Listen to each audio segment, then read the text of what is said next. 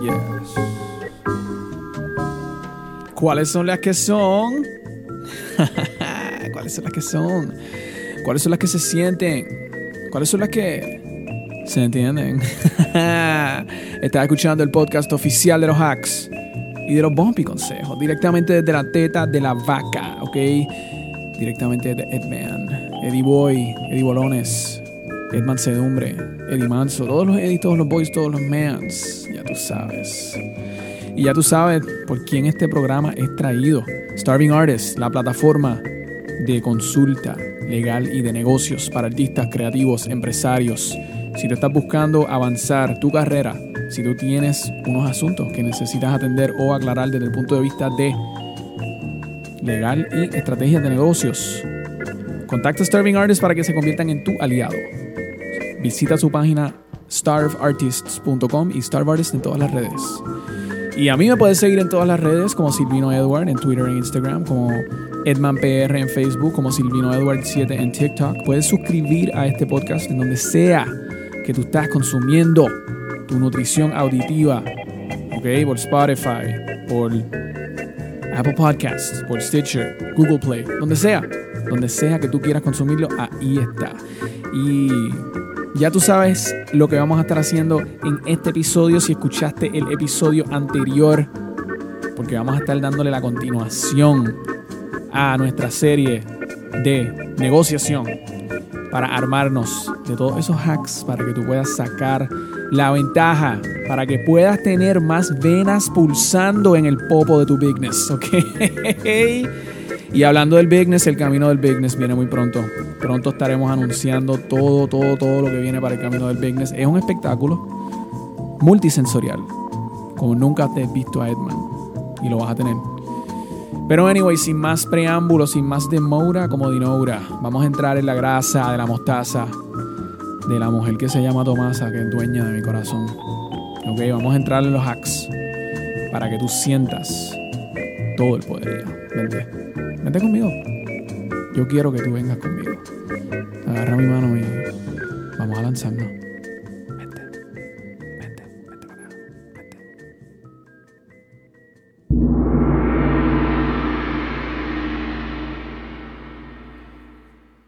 Esta es la segunda parte de nuestra serie de negociación. El episodio pasado titulado Dominar la negociación. Y esta es la secuela.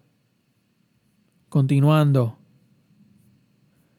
Para recapitular un poco, hablamos de la oferta. La negociación comienza con la oferta. Si tú aceptas lo que te ofrecen, no estás negociando. La oferta naturalmente tiene que ser los mejores términos para ellos. Así que si aceptas lo que te ofrecen, estás aceptando los mejores términos para ellos, no necesariamente los mejores términos para ti. So, es importante que cuando te hacen esa oferta, tú hagas una reflexión sobre cuál es tu interés. Para conocer tu interés, tú naturalmente tienes que ser egoísta. Pero ese egoísmo significa sencillamente velar tus intereses, saber lo que quieres. Tienes que saber lo que quieres. Y tienes que saber las opciones que tú tienes si no llegas a, ese, a esa negociación, a ese negocio o intercambio. Conoce eso tú, de tu posición y conoce esas alternativas para las personas con quien tú estás negociando. Porque es importante armarte de información.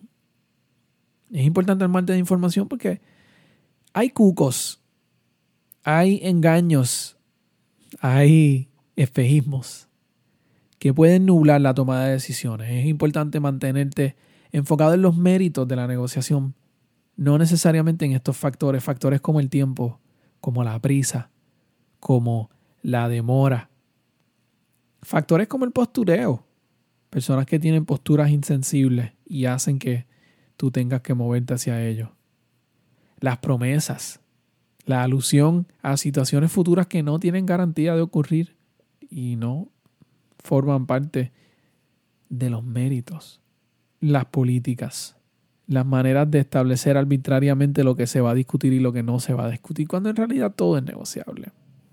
El bluffing, las mentiras, los inducimientos error, utilizar información que no es cierta para engañarte.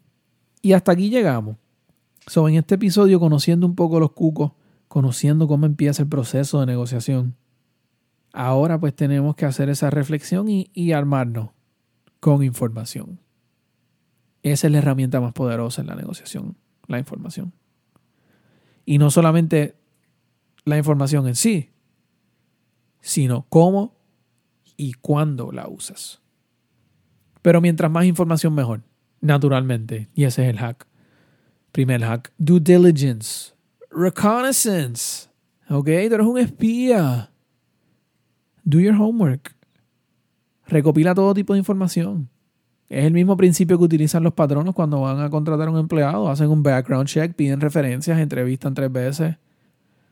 Todos estos son mecanismos de obtener información.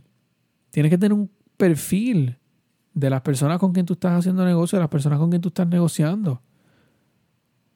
Un perfil de sus intereses, sus hobbies, sus deseos, ansiedades, miedos, preocupaciones. En el mundo de los negocios tienes que saber potencialmente si puedes obtener información sobre clientes, suplidores, empleados, información pública que esté disponible, personas que tú conozcas, que tengan información, la prensa, los medios, el internet. También conocer sobre la industria, conocer sobre ti mismo, conocer tus debilidades, tus fallas, dónde tienes los lapsos. Porque vas a tener que jugar defensa también. Conocer los puntos donde estás débil. Y esa es una parte, recopilar y almacenar. Y saber manejar la información que tú tienes. La mayor información que puedas. Pero la otra parte es cómo y cuándo tú utilizas la información. Tienes que ser estratégico cuando revelas lo que tú sabes. La información no es nada si no la usas correctamente y oportunamente. Ese es el poder de la información, en saber cuándo y cómo tú callas, cuándo se dice y cuándo no. Y tú solo revelas la información que sea necesaria, cuando sirva para adelantar tu objetivo. ¿Tú has visto Game of Thrones? Pues anyway, en Game of Thrones hay una escena hay un momento en donde una de las reinas, Daenerys, the Dragon Queen, quiere comprar un ejército de Unsullied. Y ella va a este lugar que se llama Astapor. Y se hace pasar como si va, entre comillas, comprar el ejército. Pero no le dice a la gente de ese lugar que ella habla el lenguaje que ellos hablan. Y ellos están todo ese tiempo pensando que ella es una flancita la están subestimando y la están insultando en su cara. Y de repente cuando le entregan su ejército, cuando van a finalizar el negocio, ella les deja saber que ella los estaba escuchando y le echó los dragones encima. Ella retuvo información para su beneficio y la reveló en el momento perfecto. Ese es el hack. Entonces, te armas de información, te sigues armando, es un proceso continuo. ¿Y qué sucede después? Naturalmente, la contraoferta. Si tú dices que sí a la oferta inicial que te hicieron, no estás negociando. Luego de conocer lo que tú quieres, de considerar tus background, de armarte de información, de esquivarte los cucos, pues tú presentas unos términos que tú consideras que sean razonables para ti. No tengas miedo este es el momento tuyo, este es el momento de tú ser 100% egoísta. No bases tu decisión en lo que tú piensas que otra persona va a aceptar o no. O si tú piensas que esa persona o otra persona lo haría por menos. Ahora es el momento de tú pedir lo que tú quieres. Nadie te va a dar más de lo que te tienen que dar. Ese trabajo, esa obligación, esa responsabilidad es exclusivamente tuya y siempre hay más de lo que te ofrecen. La oferta inicial es el best case scenario, pero eso no significa que there's not more where that came from, ¿ah? Que eso no es lo único que ellos están dispuestos a dar. Tienes que pedir más si quieres conseguirlo, ¿ok? Ask and you shall receive. Nadie te lo va a regalar, eso tienes que exigir lo que tú quieres. Entonces, la contraoferta presupone un rechazo. Pero durante la etapa de contraoferta, inclusive luego, tú tienes una herramienta muy masiva a tu disposición. Y esa herramienta se llama el no. You're not obliged to swallow anything you despise. ¿Ok? Nadie está obligado a aceptar lo que no quiere. No tienes que llegar a un acuerdo por más que te sientas que debes o que hayas invertido tiempo. Irte de la mesa de negociación sirve un propósito dual. Te salva de llegar a malos acuerdos y te lleva a mejores términos, te lo garantizo. Di que no. O no responde dentro del término que te dan para responder. Lo más probable es que la oportunidad no desaparecerá y regresa siendo más favorable. Cuando yo era pequeño yo tenía una colección grande de Legos, una ciudad de Legos. Y uno de los Legos que tenía era una nave espacial. A mi vecino le encantaba la nave. Y siempre trataba de intercambiármela.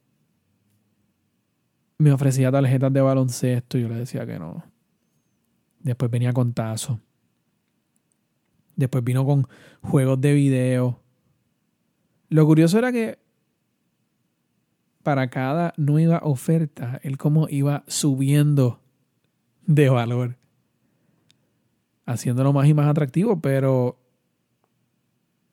no me iba a convencer. Yo no quería dejar esa cosa ir. Y yo sin darme cuenta estaba empleando esa táctica.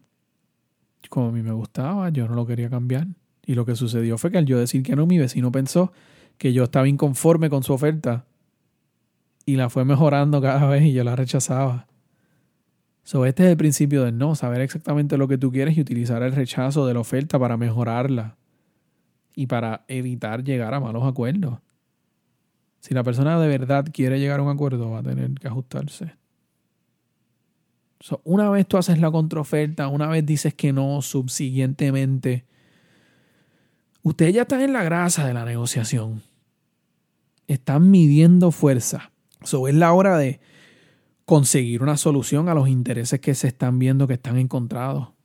Y ese es el hack que tú pienses en la negociación como una manera de tú resolverle los problemas al otro.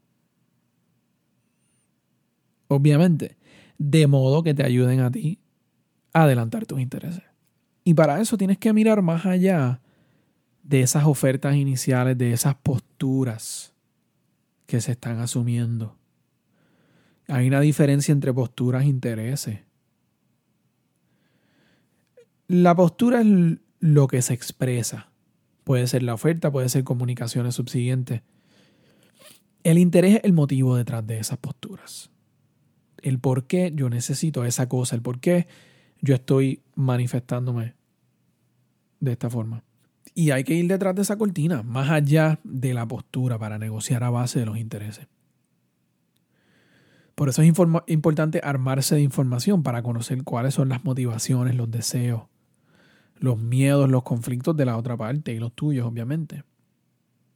Que hacen que esa parte manifieste las posturas que, que tiene. Volvamos al ejemplo del video.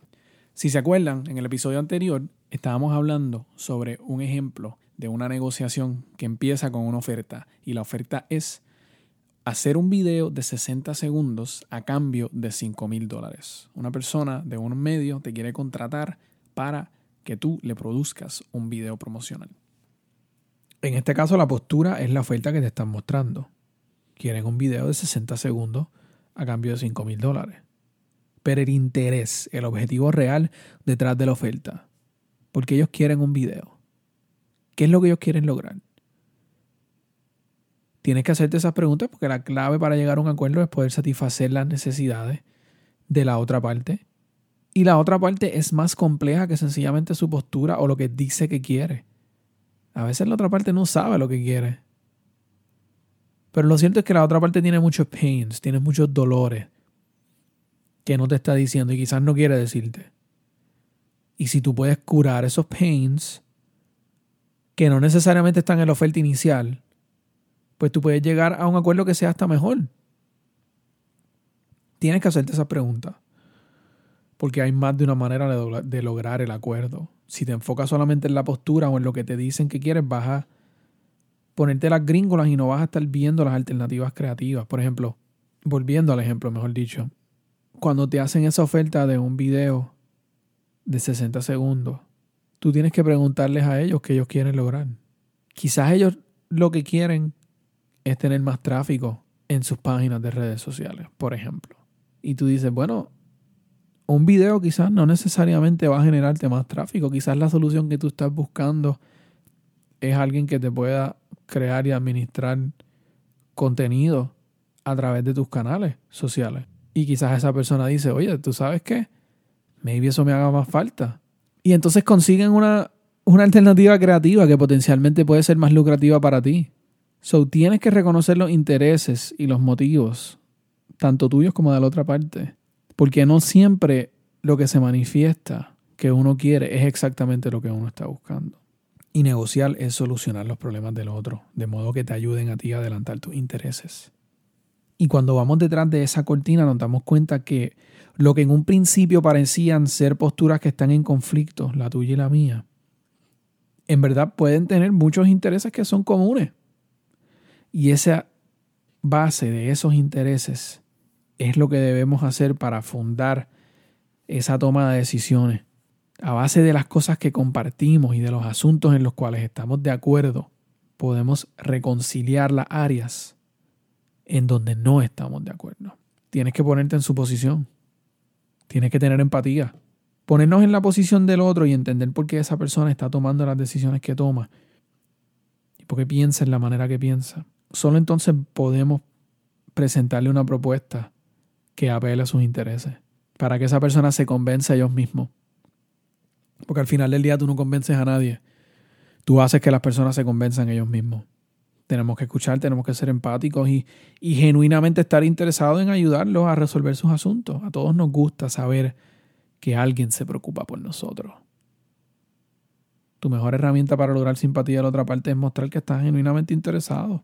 Y así la otra parte puede ver que que estás yendo por encima de tus intereses para que la otra persona logre su objetivo. Cuando conoces los intereses de la otra parte y te simpatizas con ellos, más veces que no te vas a dar cuenta que los intereses que ellos tienen no son descabellados. Te ayuda a crear un perfil humano de ellos para no antagonizarlos. Muchas veces antagonizamos a las otras partes y los hacemos ver como unos monstruos, como si no tienen emociones, como si todo lo que hacen es con un motivo vil. La mayoría de la gente está motivada por la razón y no deberías estar haciendo negocios con gente irracional. Habla con ellos. Atiende esas necesidades, gana confianza. Trata a las personas como tú quieres que te traten, o sea, para ver más allá de la postura. Y para llegar a las soluciones, hagan que la toma de decisiones se haga a base de criterios objetivos que no estén sujetos a la voluntad y el capricho de una de las partes. Transar bajo criterios que rebasen la voluntad individual para que se sienta justo, para que se sienta que no es arbitrario. Alguna métrica objetiva, calculable. Por ejemplo, si logras ese acuerdo de administrarle las redes sociales al cliente que vino a donde ti pidiéndote un video, pues pídele un incentivo a base de productividad encima de lo que me vas a pagar, si logro X engagement o más durante cada mes, voy a obtener un bono de X cantidad. Criterios objetivos que no están sujetos al capricho de la parte. Y esos son las que son. Y esos son, mi Sentino, algunos hacks para ser los mejores negociadores. Para que no nos cojan de soquete, ni de mandulete, ni de mango bajito. Ok. No, mano, yo no. La gente se cree que uno. La gente se cree que uno es un flancito, que uno es un mongo blandongo, no en boque vieja, pero no saben, nos subestiman, ¿ok? nos subestiman y tenemos las herramientas porque estamos armados de bigness levels. Por todos lados estamos anointed, ¿ok? Tú lo sabes. Tú lo sabes. Mi sentino, estamos ready, ¿ok? El bigness vive dentro de nosotros. Y con esa me despido. Estas son las que son, estas son las que han sido. Oh yeah. Llévatela, Ricky. Y esas son las que son. Mis Santino, mis Santonian, volvimos, acabamos, le dimos la vuelta a la manzana. Hemos concluido nuestra serie de la negociación. Dos episodios llenos de mucho, mucho girthiness, ok, venosos y grandes, penetrantes. ¿Qué más te puedo decir? Tú lo sentiste, está llena tu boca de la leche, del conocimiento, del bigness. Ah. no, pero en serio, gracias por acompañarme, mis Sentinos. De verdad que soy tan y tan contento porque los tengo ustedes en mi vida y porque estamos embarcando en esta aventura del bigness juntos. De verdad que sí. Eh, tengo nada más que el agradecimiento de un oso gigante que vive en el bosque. ¿Ok? Mira, Vicentino, esto ha sido la que son otro episodio del podcast oficial de los hacks y de los bumpy consejos, ¿ok? Y ya tú sabes que pronto viene el espectáculo de Edman, el camino del bigness. No sabes lo que viene, no sabes lo que te espera, pero viene como un truck. Como un truck que está bajando por una avalancha. Pero esa avalancha en realidad está montada encima de un cometa que está en dirección hacia una tormenta intergaláctica. Yo no sé cómo más yo te puedo describir que el camino del bigness es algo que no solamente cambia vidas, sino que las transforma en Transformers. Pero esos Transformers en realidad son unos monjes que tienen poderes para viajar el tiempo y transformarle la vida a toda la humanidad que ha existido. Eso es el camino del bigness, en verdad. Yo estoy bien emocionado porque. This is so big. Está bien grande.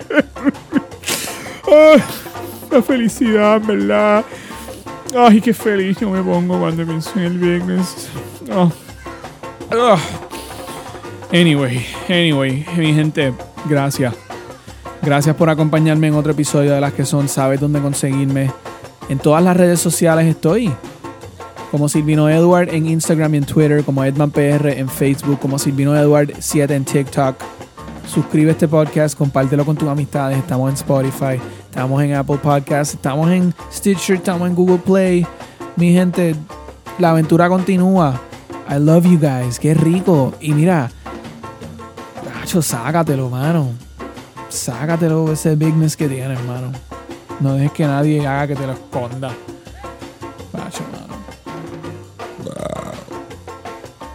Será hasta la próxima. Los amo, los adoro. Quiero estar con ustedes próximamente.